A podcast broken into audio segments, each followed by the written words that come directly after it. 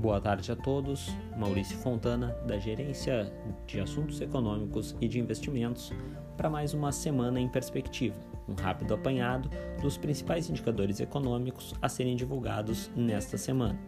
No Brasil, na terça-feira, teremos o IGPDI de maio, o indicador de inflação, que tem uma, um peso bastante importante dos preços no atacado, deve acelerar de 2,22% em abril para 3,56% em maio. No mesmo dia, o IBGE divulga os dados da pesquisa mensal do comércio, referentes a abril. Para isso, se projeta uma queda de 2,7% em relação ao mês anterior, com registro de recuo entre todos os setores pesquisados. Já no dia 9, o IBGE divulga o IPCA, provavelmente o principal indicador econômico desta semana no Brasil. Para o IPCA, se espera uma alta de 0,7% em maio, após alta de 0,31% em abril, os principais fatores desse aumento devem ser a energia elétrica, devido à bandeira vermelha patamar 1, e os reajustes tarifários em parte das regiões pesquisadas. Além disso, combustíveis, tanto no etanol quanto na gasolina, devem apresentar aumento. Já no dia 11, será a vez do desempenho do setor de serviços.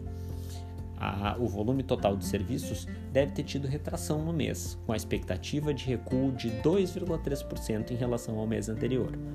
Na agenda internacional, o destaque, principal indicador desta semana no exterior, será o índice de preço ao consumidor dos Estados Unidos, para qual tanto seu indicador amplo quanto sua medida de núcleo devem apresentar uma alta de 0,4% em relação ao mês imediatamente anterior.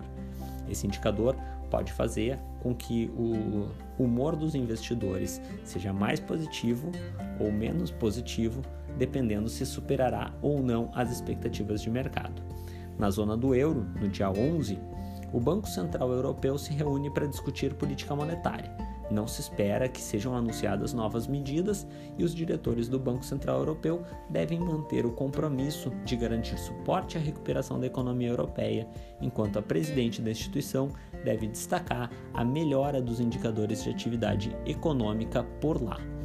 Já na China, no dia 8, o esperado é a divulgação da inflação junto ao consumidor e ao produtor, ambos referentes a maio. A expectativa é de aceleração na variação interanual destes indicadores. O índice de preço ao consumidor deve apresentar alta de 1,6% ao ano, enquanto o índice de preços ao produtor deve subir 8,4% na mesma base de comparação. Tenham todos uma boa tarde e uma excelente semana de investimentos.